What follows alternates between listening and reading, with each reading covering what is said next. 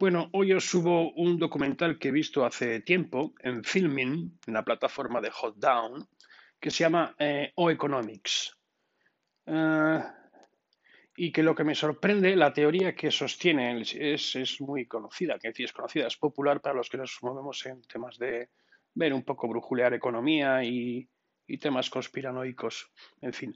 Entonces, lo que sostiene es que la deuda, la emisión de deuda es necesaria y siempre se va a emitir deuda, porque si no el sistema se para.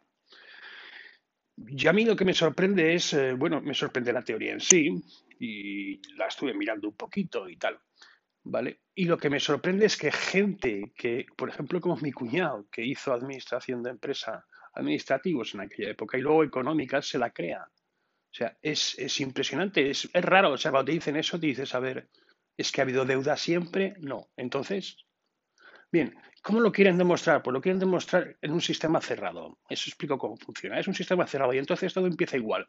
Es un monopolio. ¿De acuerdo? Entonces la idea básica es, se le distribuye a la gente dinero. Mientras la gente compra con dinero, cash, no hay problema. El problema es en cuanto alguien pide un crédito. Claro, la pregunta es, ¿de dónde sale el dinero para pagar los intereses? Porque no está en la mesa. Si yo solo tuviera que devolver el crédito, no había problema, pero tengo que devolver crédito más intereses. ¿Dónde está ese exceso de dinero? Ah, emito deuda.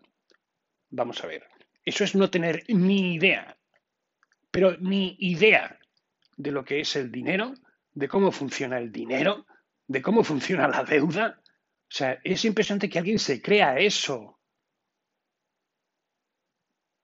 De verdad, sea, evidentemente, en un sistema cerrado, igual que en el monopolio, al final solo gana uno, porque se lo acaba llevando casi todo, ¿no? Es la regla de Pareto 80-20 y se lo acaba llevando. Es ley, ley, no sé, no, se llama ley de vida o ley económica, es así, pero es que es absurdo.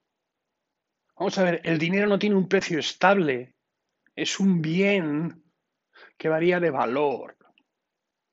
¿De acuerdo? No tengo, hay otras maneras de generar dinero. ¿Dónde está el tema de la reserva fraccionaria? En ningún sitio. ¿Dónde están todas esas maneras de generar dinero que nos cuenta Minsky? En ningún sitio. Luego, tiene otras connotaciones, cierto, ¿vale? La deuda. Y aquí yo recuerdo a Kiyosaki. Lo que hay que hacer es ser consciente y adquirir créditos activos, no pasivos. Créditos que generen dinero, no que los consuman, ¿vale?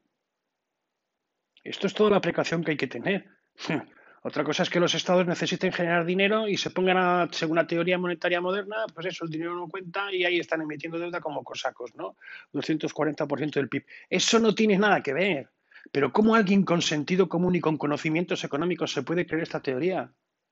Y encima, el documental está hecho basándose en entrevistas a bancarios. Muchos bancos, eh, claro, a través de sus em, eh, servicios de relaciones públicas declinan hablar de este tema, porque claro, ven de qué va el, documental. El documental es sesgado completamente, va buscando justificar su solución. Es como si le preguntas al carnicero o si le preguntas al... ¿Qué sabía un bancario? Muy poquito. Te dice que se emite deuda comiéndose el beneficio presente. Oye, claro, ahorro e inversión. O sea, es, es de verdad.